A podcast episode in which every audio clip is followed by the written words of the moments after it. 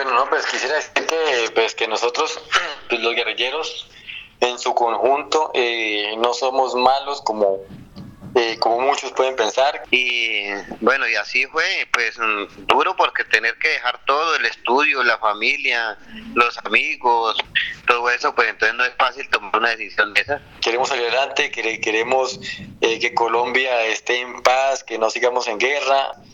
Entonces, que, que eso es lo que queremos, que somos personas eh, como cualquiera de ustedes que queremos salir adelante, queremos tener familia y estar con nuestras familias y, y trabajar, y trabajar, estudiar y salir adelante.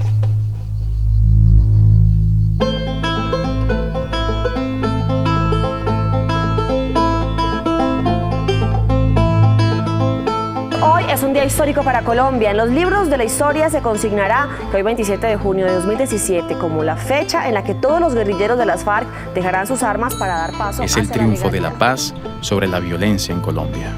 Ya prácticamente somos civiles, ya pasamos a otra etapa de vida.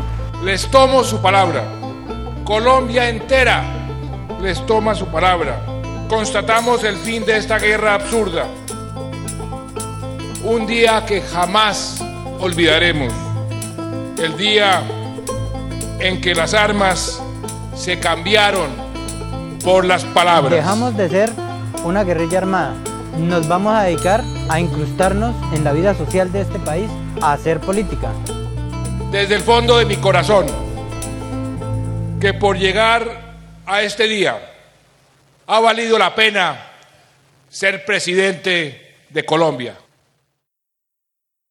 Eh, soy integrante, bueno, ahorita ex integrante de las FARC mi nombre es Duvernay Moreno, eh, tengo 36 años. Mi nombre es Hermídez Linares y yo ingresé a las FARC en 1987. Eh, me uní a las FARC en el 2004, llevo, yo llevaba 13 años de estar en la guerrilla y ahorita pues me encuentro aquí en el espacio territorial que estamos como como asignado a, esta, la unidad donde me encontraba y estamos trabajando en los proyectos. Tenemos el proyecto Remando por la Paz, que es como la plataforma de lanzamiento, de apoyo al proceso de paz, integración. Y bueno, los invitamos a que nos visiten Miravalle, El Pato, nos acompañen, digamos, a hacer y entre todos rememos por la paz.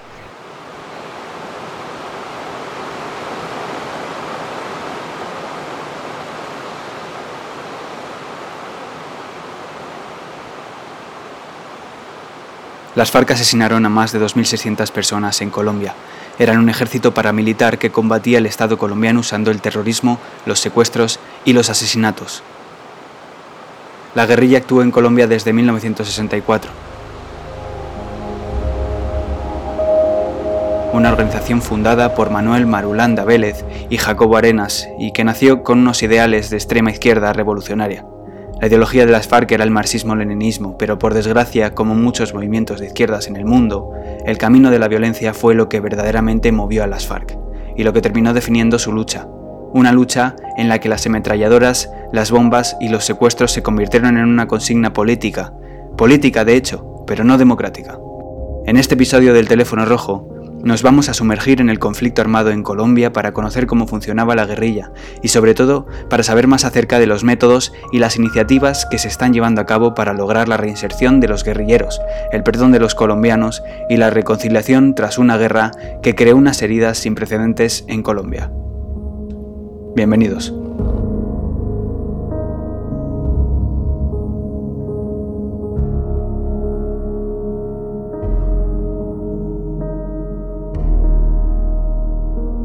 Se unieron a las FARC con 13 y 19 años respectivamente, Hermides y Duvernay. Pasaron a formar parte de un grupo paramilitar, abandonaron sus sueños. No querían dedicar su vida a este tipo de lucha, pero fue algo obligado, especialmente para Hermides. Él dice que le perseguían desde el gobierno y ya no podían. Y dormir en las casas, sino que nos tocaba ya como estar huyendo, como que llegaba el ejército a preguntar, matar a unos estudiantes, compañeros de nosotros y pues ya uno se pone que no, no haya que hacer y pues no hubo otra alternativa sino esa. Entonces uh, uno no es guerrillero porque quiso, porque se soñó. En cambio a Duvernay lo que le movió a unirse a las FARC fue la cercanía a este grupo armado. Trabajaba en el campo donde había muchos guerrilleros y para él unirse a las FARC fue una de las formas de salir de esa forma de vida. Con 19 años, Duvernay ya era miembro de las FARC. Pues la, la guerrilla tiene mucho más control en la parte rural. Ya en la parte rural, en el campo, pues ya uno eh, eh, los, los, mira mucho, habla con mucho con ellos. Entonces finalmente uno termina haciéndose buenas amistades y dentro de las FARC pues también le a, uno como digamos como de la población civil pues eh, mantienen explicándole mucho digamos lo que es la política y, y los fines de, de, de la FARC como lucha armada, ¿no? Para ellos la lucha de las FARC era una lucha justa, armada, pero lícita en su opinión y con una serie de ambiciones políticas que compartían. Eh, uno, uno, digamos, eh, eh, quiere ayudar, quiere aportar a la lucha armada y entonces por files políticos, entonces pues, decide uno ingresar, ¿no? Digamos, a, por esa idea, por esa idea de ayudar, de, de, que una Colombia sea justa, de que sea más igual para todos, entonces decide uno ayudar a la lucha armada y por eso ingresa uno. Duvernay conocía la guerrilla de la zona en la que vivía. Las FARC estaban muy presentes en la vida cotidiana. Sabía lo que hacían. Pero la experiencia de Hermides es bien distinta. Su conocimiento sobre las FARC es más bien escaso. Nosotros en total fuimos más o menos 15. Eh, no fui yo solo. Fue como la única opción que nos quedó y, y ya después ya uno va entendiendo el porqué de la, la lucha guerrillera. Se alistó con 15 compañeros. Muchos, por no decir la mayoría, no continuaron en las FARC cuando llegó a convertirse en un combatiente de pleno. Hermides se quedó como un refugiado de la guerrilla. La edad mínima para ingresar eran 14 años y él tenía 13. Hasta que cumplí los 14 años, entonces ya me dijeron, bueno, ¿qué va a hacer? ¿Se regresa para su casa? ¿Va a seguir estudiando? ¿O, o ya se convierte en un guerrillero como cualquiera de los de acá? Y pues ya decidí mejor quedarme allá. ¿Le dieron la opción de volver a su casa? Sí, claro. Sí, claro, yo tuve la opción de, de, de, de, continuar estudiando. Según ambos, entrar y salir de las FARC era algo posible, sin temer represalias. Si uno quería irse por la casa, uno lo podía hacer. Usted hacía su propuesta y tenía que esperar, y entonces eso se demoraba, tal vez un mes, dos meses, tres meses en ir y volver la razón. No, de los guerrilleros no, porque no tenía, yo no tuve ningún problema con ellos ni nada, ni y ellos me estaban dando la opción, entonces, o sea, estaba, estaría saliendo por las vías legales pero en, del Estado sí, pero de la guerrilla nunca, nunca tenía porque en, en, la región antes los mirábamos como como una alternativa, como... Entonces, pero sí se podía, sí se podía, incluso mucha gente lo hizo, amigos míos lo hicieron y se fueron para la casa y después me lo volví a encontrar siendo yo guerrillero y ellos no.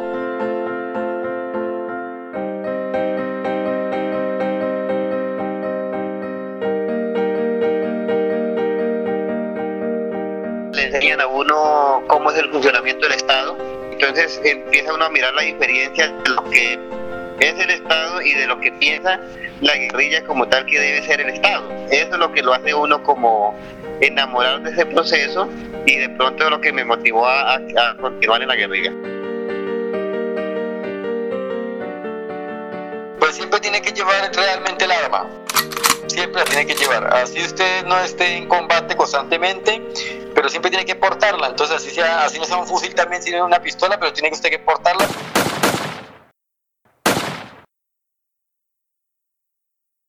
tiene enemigos que es el Estado, entonces tiene que usted que, que, que, portar el arma, así no, así no esté disparando la, pues cada ratico. Entonces, claro, yo aporté el arma mucho tiempo, todo el tiempo.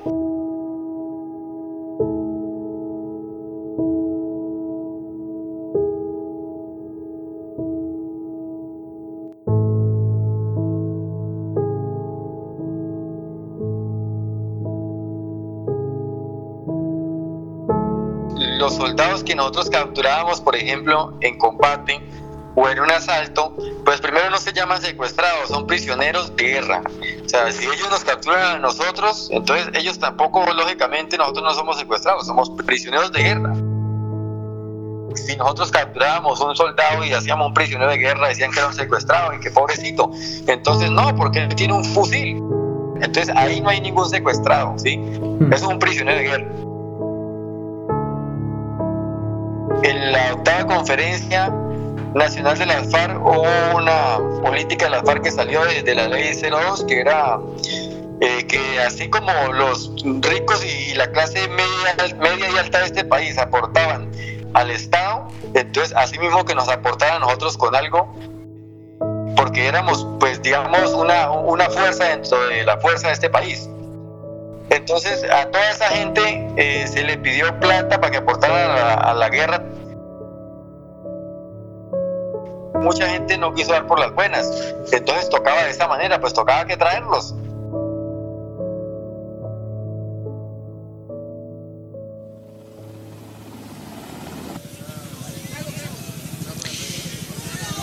Bueno, vamos a ver si me sale la voz porque estoy muy, muy emocionada.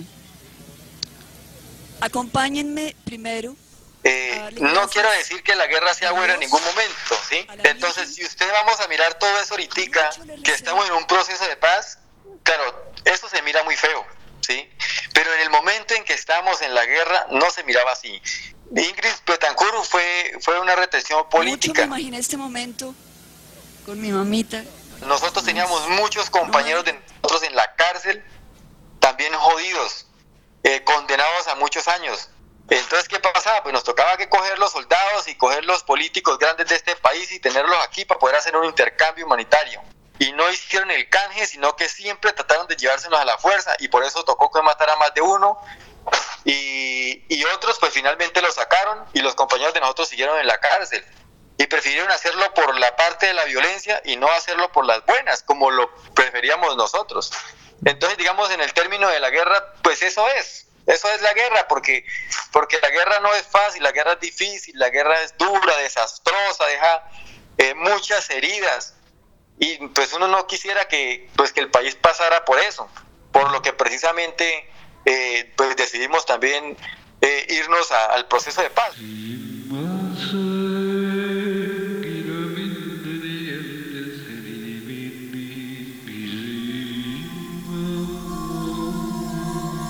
Como yo no lo conozco muy bien, por eso le pregunto a usted, ¿vale? Em, la relación de las FARC con el narcotráfico, ¿cuál era desde su perspectiva? Sí, correcto, esa es la, esa es la pregunta del millón. sí, esto, bueno, eh, los campesinos eh, cultivaban la, la, coca, digamos, la coca en, en todas esas partes es pues es un, buen negocio, ¿no? Digamos, eh, para los campesinos, porque si usted siembra yuca, plátano, eso no le da a usted. Si, pudieran sembrar otra cosa, sembrarían otra cosa y no sembrarían coca, porque pero realmente, o sea, desafortunadamente es lo más rentable en el campo colombiano porque no hay posibilidades de más. Nosotros, ¿qué es lo que hacíamos? O sea, nosotros cobramos un impuesto a, los mafiosos que vinieron a comprar la coca a los campesinos pero nosotros, digamos, no teníamos laboratorios de procesamiento de coca y tampoco la sembrábamos, porque, o sea, digamos, eh, es muy engorroso ponerse en una guerrilla a sembrar coca, digamos. Sería un objetivo muy fácil para el, para el ejército, uno por allá sembrando o cogiendo coca. ¿Dónde vivían? ¿En la selva o en qué lugar de Colombia? En la selva normalmente.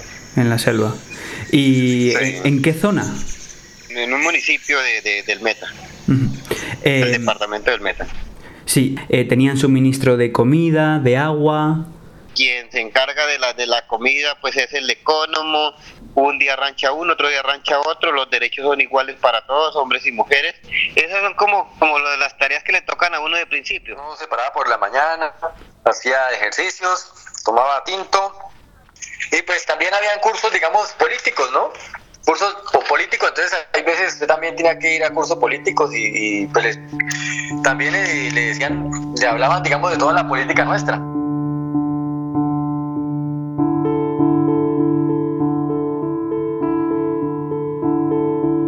Para la mamá de todos los guerrilleros y de todos los soldados de Colombia, pues es muy duro, muy duro saber que a cualquier momento a, su hijo o a su hermano o a su tío lo pueden matar. Entonces eso es muy difícil para la familia de uno. Constantemente eh, mantienen pensando y muy tristes por, por, lo que le pueda pasar a uno.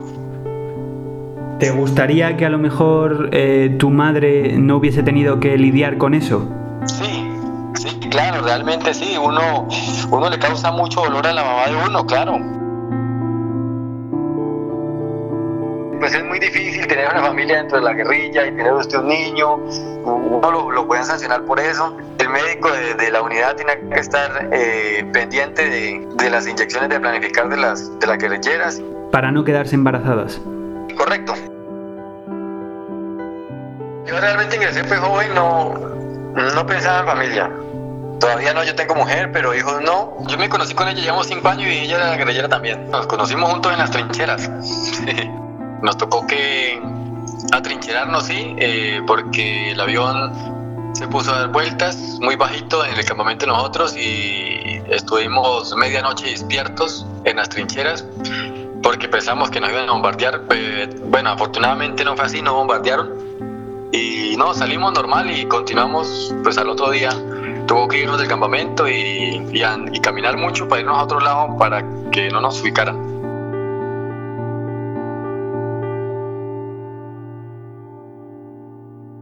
¿Usted se, se, arrepiente de haber ingresado en las FARC? Sí, no, no, yo no me arrepiento de haber, de haber estado en las FARC. Y... ¿Llegó algún momento en que usted dejó de sentirse identificado con lo que hacían las FARC? No, son cosas de la guerra, obedecía a un plan estratégico. Entonces ahí uno empieza a aportar muchísimo a todo lo que son la, digamos, la, la, la estrategia general de las FARC. Entonces ahí, ahí uno quiere ayudar a cumplir la meta.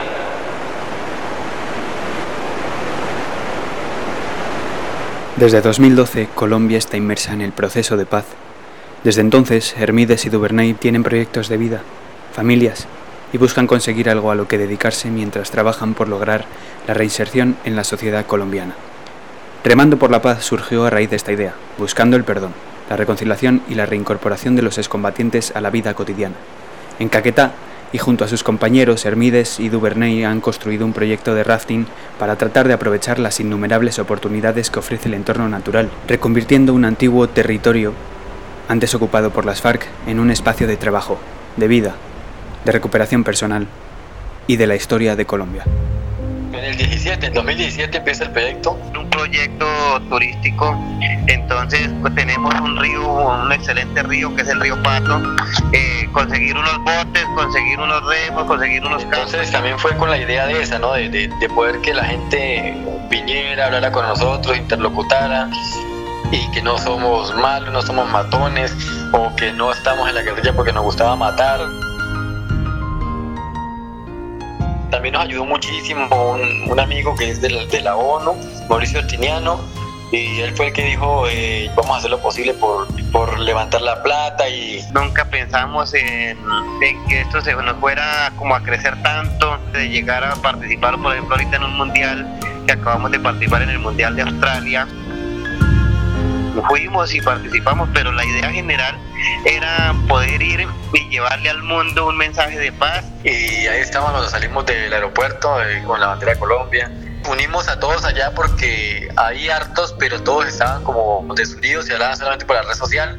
Decidimos hacer unas varios asados y entonces eh, fueron todos allá porque pues, las redes sociales pusieron, entonces todo el mundo iba allá, entonces fueron mucha gente y se conocieron también entre ellos. Yo quisiera que se curaran las heridas, claro. Para mí en Colombia no es difícil de que la guerrilla, eh, de que la población, o sea, la gente perdone la guerrilla. Entonces que, que eso es lo que queremos, que somos personas eh, como cualquiera de ustedes que queremos salir adelante, queremos tener familia y, estar con nuestras familias y trabajar, y trabajar, estudiar y salir adelante.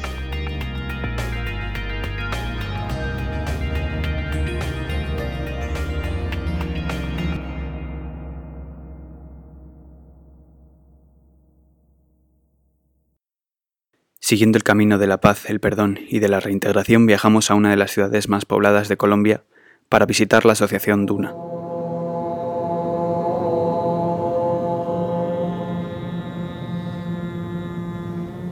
El yoga, como podéis escuchar, es una de las terapias que Duna utiliza en sus programas de alternativas creativas para la paz.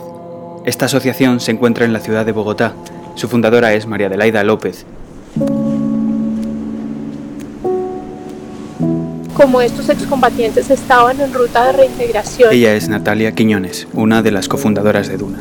Lo que nosotros estábamos tratando era de ayudar a que superaran el trastorno de estrés postraumático. Duna nace con una misión muy concreta, contribuir a la construcción de una paz sostenible mediante estrategias mente y cuerpo, encaminadas a la promoción de la salud mental, la recuperación emocional y la convivencia de las poblaciones más afectadas por diferentes tipos de violencia. A su, a su lugar de trabajo porque les venía un ataque de, de pánico o de reviviscencia y, y no tenían otro remedio que, que pelear o huir. Aunque en Duna imparten una gran variedad de programas, vamos a centrarnos especialmente en los programas de recuperación y reparación a través del yoga, con víctimas y excombatientes. Tenemos más del 40% de la población que estuvo directamente involucrada en el conflicto y el estrés postraumático tiene unas características muy específicas que hacen que para ti sea realmente imposible reincorporarte a la vida civil. Lo que nosotros estábamos tratando era de ayudar a que superaran el trastorno de estrés postraumático o por lo menos los síntomas más difíciles. Entonces, pues con los excombatientes nos enfocamos en eso porque era lo que más les estaba impidiendo completar la ruta de reintegración. Cuando hicieron nuestro programa que se basaba en estrategias mente-cuerpo, en yogas, entonces gracias a, las intervenciones que nosotros hicimos, logramos recuperarles el sueño y las habilidades más básicas para poder estar en sociedad, o sea, que pudieras montarte a un bus rojo sin tener que pegarle a alguien y que pudieras dormir y poder concentrarte para mantener un trabajo o pasar el año escolar.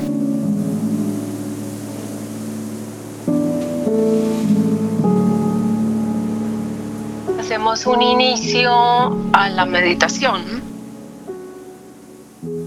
La meditación entendida como un proceso de observación. María Donadio es la coordinadora académica del área de yoga de Duna. Eso es lo que hacemos en las clases y lo combinamos con unos temas de estilo, de, lo llamamos estilo de vida yogi. Entonces tenemos como unos temas para cada clase que los tratamos de manera muy breve y muy experiencial con ellos durante las prácticas. Eso lo tienen todos los programas de yoga. También estábamos dándoles una oportunidad de tomar conciencia sobre qué querían hacer en este momento que ya no tenían un arma y entonces pues logramos un, un cambio muy grande eh, para que ellos decidieran convertirse en gestores de paz y los resultados son muy significativos desde el punto de vista científico y pues desde el punto de vista humano también, como te decía, personas que llevaban siete años tratando de pasar el, el primero de primaria que lograran ser los mejores de su sí. y tener un trabajo por fin eh, las personas que no podían ver el color rojo, que ahora montan todo el día en el autobús rojo, eh, las personas que no podían salir de su casa por miedo, las personas que no podían cerrar los ojos, teníamos uno que incluso se cortó los párpados por miedo a quedarse dormido.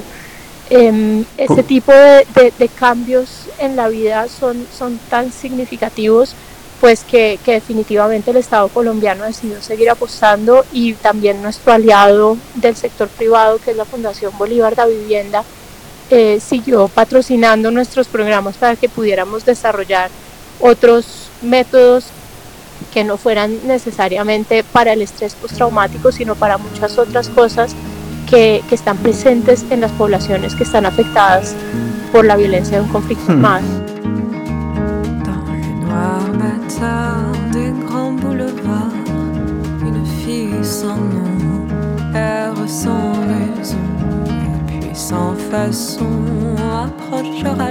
Fue un, un espacio maravilloso de, de encuentro con, conmigo misma. Su nombre es María Aide. Aide. Eh, y las vitaminas por el, por el nombre. Aide.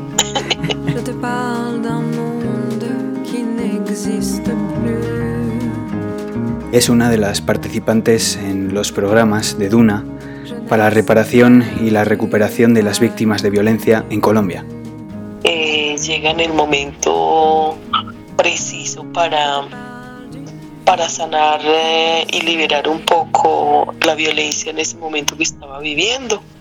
Eh, en ese momento me encontraba amenazada, me encontraba en un mar de, de temores, de miedos. Y bueno, eh, un espacio que me sirvió mucho para liberar esa situación. Esa situación a la que se refiere Aide tiene que ver con la violencia, la violencia cotidiana que se vive en Colombia y también la violencia del conflicto armado que por suerte, como dicen, ya ha terminado. Aide acudió a Duna para mejorar su situación personal y buscando una nueva vía para lidiar con una serie de problemas de ansiedad. Ya había tratado diversos métodos, sin conseguir grandes resultados, hasta que probó el programa de yoga y de danza que le ofrecieron en Duna. Una mes comienzan las clases y comienzan a participar, para ellos es una sorpresa, digamos, lo que es el yoga y van comprendiendo lo que el yoga hace en ellos y en general la respuesta es positiva. Te cuento que se me olvidaba todo, todo, todo, todo, todo, todo, todo lo que estaba viviendo. Eh, afloraba mucho el llanto por lo que había oportunidad de, de, sacar ese, esa emoción en el momento en el que estábamos eh, de danzando para, para la paz, de verdad que sí. El movimiento y la danza han sido unas de las estrategias que las comunidades han desarrollado por sí mismas para poder enfrentar pues todos los traumas que, que puede dejar la violencia hmm. de, de, un conflicto armado. Entonces nosotros partiendo de todo ese saber y de todo ese conocimiento que ellos mismos han desarrollado y de esas estrategias que ellos muy valientemente han, han logrado implementar, pues desarrollamos un programa que además em, les ayudaba a construir tejido social. De hecho, muchas, muchas mujeres, que es el, el, el, el espacio que habito, hmm. eh, me han dicho que prácticamente también quisieran estar allí, ¿cierto? Les gusta mucho, les gusta mucho porque de verdad que no fue algo tan dirigido como, como, como, como el ballet de Sonia, como otros espacios. Fue más desde nosotras, desde que estamos viviendo, que estamos sintiendo, cómo lo estábamos viviendo. Y de verdad que sí ha dado como una pauta, una pauta familiar, una pauta de amigas, una pauta de espacios para intervenir, de verdad que sí.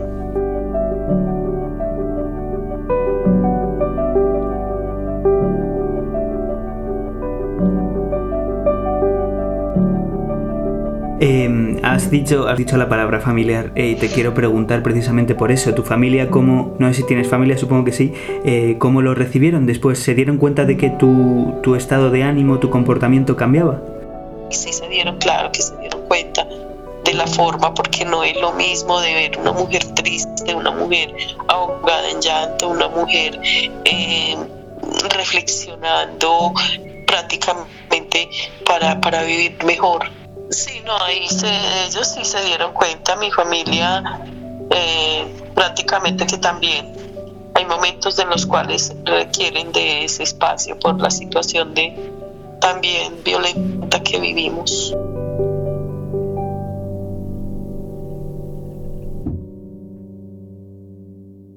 La estrategia de los grupos armados al margen de la ley era sembrar la desconfianza entre los vecinos entonces cuando ellos lograban dominar una población, lo que hacían era decirle a una persona en cada cuadra que reportara los movimientos sospechosos de sus vecinos. Entonces todo el mundo empezó a, sospechar de sus vecinos, nadie sabía quién estaba delatando a quién. Y, se rompió completamente el, el, tejido social en la comunidad, ya nadie se hablaba y pues en Colombia la comunidad siempre ha sido muy unidas. La vecindad es, es un centro de apoyo social muy importante, las personas son amigas, si alguien se enferma en el barrio, todos los demás le cocinan. En general, en Colombia, hmm. romper el tejido social implica romper algo muy fuerte que, que era innato a, a, nuestra forma de ser. Una se siente más segura, una se siente más libre, una se siente más autónoma, la, la salud mental eh, está desangrada, como la llamo yo, de una manera eh, en desconfianza, en temor, en, miedos para, para, para, para salir a, un público, para salir a un espacio eh, libre, porque hay mucho temor de verdad por, por toda la situación del contexto que se vive de violencia. Que logramos con el contacto físico de las personas fue lograr una red de confianza tan fuerte que se configuraron unas acciones comunitarias absolutamente maravillosas, por ejemplo, en Tierra Alta, Córdoba, perdón, en Libertad Sucre se creó un festival del baile cantado que era una tradición que se había perdido durante el conflicto porque no se permitía reunir a las personas después de las seis de la tarde. Ellos pierden, pierden a sus familias, no saben cómo relacionarse con las otras personas. Entonces, desde ahí el impacto que hay es como en que ellos se empoderen de su propia vida y tengan como un, proyecto, un nuevo proyecto de vida, aprendan a relacionarse, a interactuar con los otros, porque también ah, pues, son personas muy desconfiadas. Entonces, desde ahí buscamos eh, reestructurar el, tejido social. Realmente experiencias que, que, muestran que el tejido social se puede reconstruir. Esta es una variable que se ha medido muy poco en el mundo, hay pocos estudios. Nosotros eh, publicamos este estudio en la revista Intervention y mostramos pues cómo la medida, las medidas de, de tejido social cognitivo que se basan en reciprocidad y confianza podían tener un cambio estadísticamente significativo con programas de este estilo que incluyeran contacto físico, eh, danza. ¿Era la primera vez que tú ibas a, a, uno de estos cursos de... ¿Era la primera vez que tú hacías yoga? No, yo he tenido varios, varios encuentros con yoga, porque claro, yo soy una persona que documento casos de violencia, soy una persona que atiendo a personas eh, con este con, con, tantas con tantas necesidades para, para para remitir. Esto, esto que, que hice en el momento con Duna fue primera vez, pero yo ya venía pues como trabajando hace rato el yoga. Y, y, pero este programa con Duna sí me llegó al alma de verdad. En general, uno de nuestros objetivos es la, la superación del sufrimiento emocional y mental de las personas a través de herramientas mente-cuerpo como el yoga o la danza.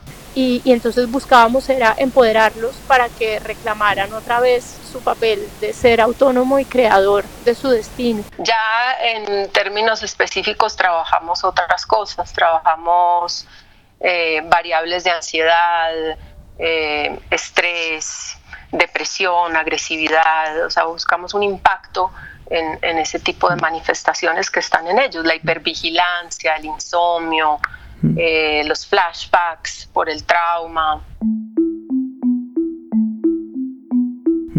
¿Se puede trabajar el perdón? Sí, sí se puede.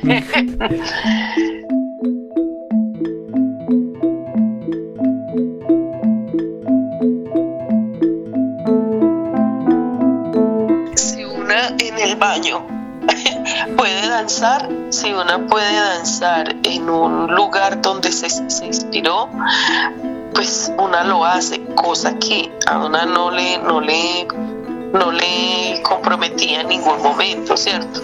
Siempre había un temor en la calle de una hacerse una danza, ahora hay más libertad, eh, me siento más libre en ese sentido, es muy, muy, muy grandioso la verdad.